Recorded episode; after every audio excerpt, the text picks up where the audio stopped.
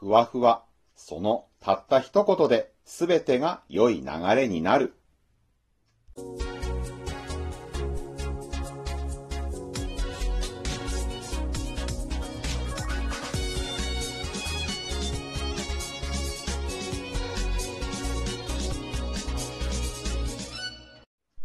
皆さん、こんにちは。ブックトーカーベンの読書シェアリングへようこそ。今回シェアするのは、斎藤ひとりさん、柴村恵美子さんの著書、斎藤ひとり、ふわふわの法則。日本一のお金持ち、斎藤ひとりさんは、私のトークでは3回目の登場です。今回はこの斎藤ひとり、ふわふわの法則から私が学んだこと。1、譲る。2、未熟を楽しむ。3、人のラッキーを喜ぶ。この3つをシェアさせていただきます。1、譲る。まず、この本のタイトルにもなっているふわふわですが、これはこれまで斎藤ひとりさんが言ってきた天国言葉、愛してます、ついてる、嬉しい、楽しい、感謝してます、幸せ、ありがとう、許します、のすべてを網羅するぐらいの不思議なパワーを持つ言葉なのだそうです。折に触れて、ふわふわ、ふわふわと楽しく口にしているだけで明るく楽しい気持ちになれる、幸せになれる。そんなふわふわという言葉にまつわるエピソードをこのトークではご紹介していきますね。さて、かつて斎藤ひとりさんが初めて納税日本一になった当時、斎藤ひとりさんの会社、銀座丸館のロゴは、丸の中に漢字の漢という文字が入ったものでした。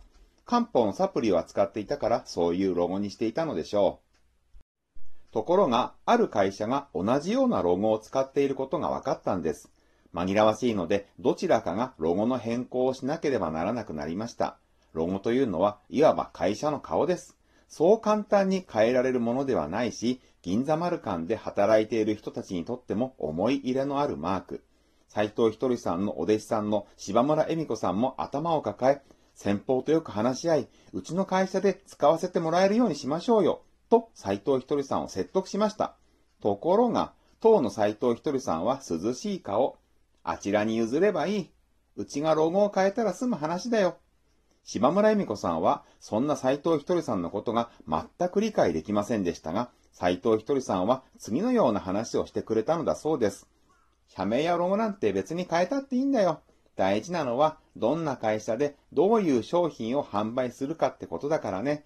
愛される会社だったら、社名が変わろうが、ロゴが変わろうが、お客さんは応援してくれるんだ。島村恵美子さんは当時を振り返って、あの時はふわふわに通じていたなぁと思うのだそうです。ロゴ問題が発覚した時、斎藤ひとりさんは、こういう時は体をふわっとさせないとダメなんだ、とつぶやきながら、ちょっとズボンのベルトを緩めたそうなんですね。斎藤ひとりさんは昔からいい知恵が欲しい時は肩の力を抜いて軽くなるんだよ。緊張状態は一番ダメで、それじゃあいい考えは浮かばないんだ。と言っていたそうで、その時も正しい道を探るためにベルトを緩めてふわふわになろうとしていたのです。その後、丸缶では新しく赤い丸の中にひらがなで一人という文字が入ったロゴが誕生し、現在まで至っていますが、あの時、ロゴを相手に譲って変えたのが大正解だったなぁと島村恵美子さんはしみじみ思うのだそうでした。2、未熟を楽しむ。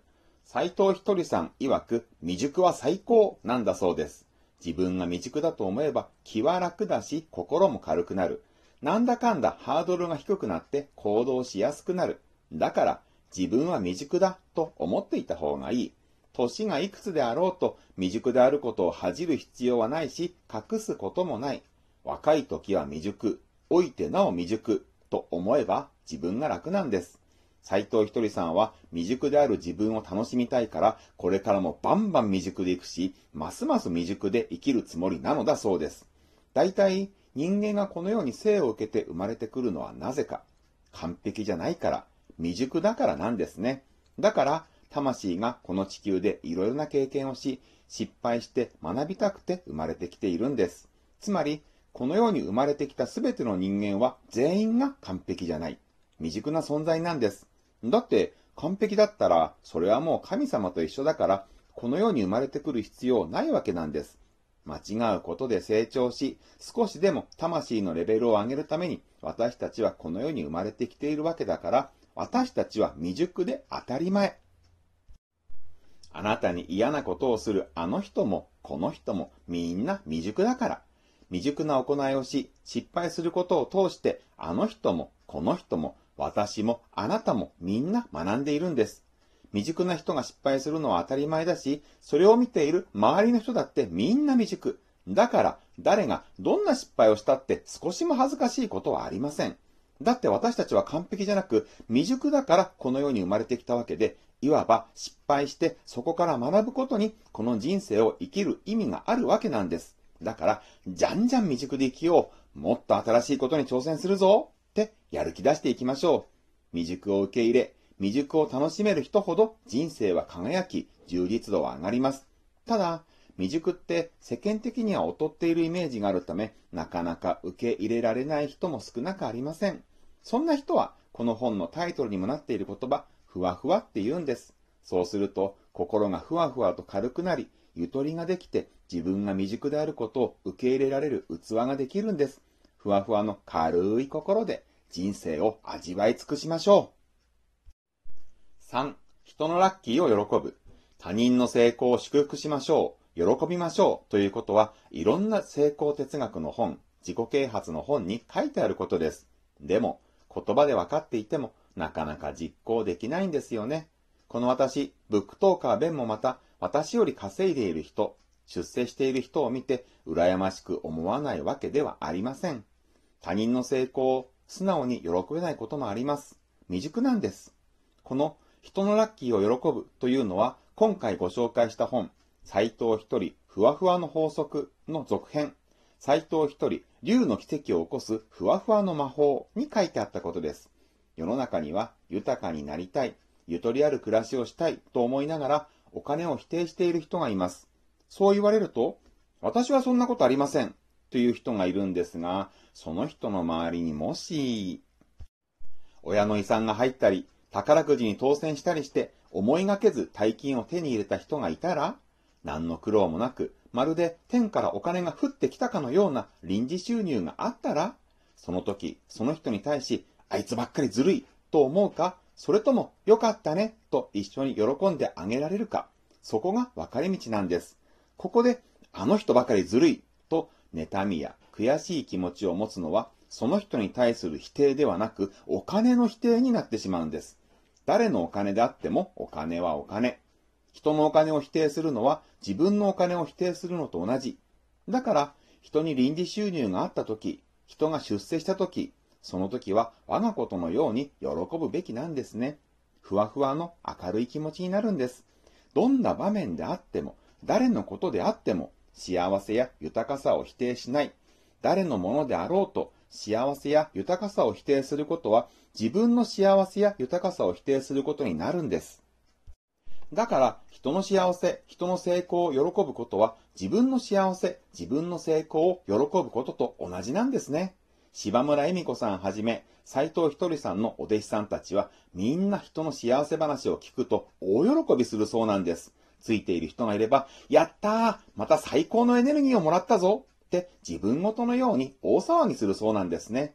幸せな人ってすごくいい波動を持っていて、人の幸せを喜ぶってことは、その幸せ波動をお裾分けしてもらえるってことなんです。そうすれば自分の波動も上がるんですよ。それなのに、せっかくの自分の波動を上げるチャンスを、その人を妬んだり、悔しがったりすることで逃してしまうのはもったいないと思いませんか？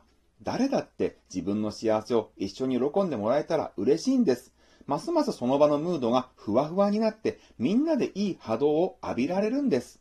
これからは人の成功、幸せを我がこととして喜べる。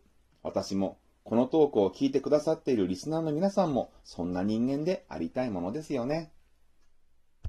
まとめます。1、譲る。2、未熟を楽しむ。3、人のラッキーを喜ぶ。いかがでしたでしょうか？今回ご紹介したのはこの本、斎藤一人ふわふわの法則から私が学んだことのほんの一部です。もっと学んでみたいと思われた方、説明欄に本のリンクを貼っておきましたので、ぜひ買って読んでみてください。今回のトークが少しでも皆さんのお役に立てば幸いです。さて、この私の配信チャンネル、ブックトーカー弁の読書シェアリングですが、2022年7月にスタートし、1年にわたって配信を続けてまいりました。今回の2023年6月最後の配信をもって最終回とさせていただきます。これまでお聴きくださった方々ありがとうございました。リスナーの皆様の幸せな人生、ご成功をお祈りいたします。ブックトーカーのベンでした。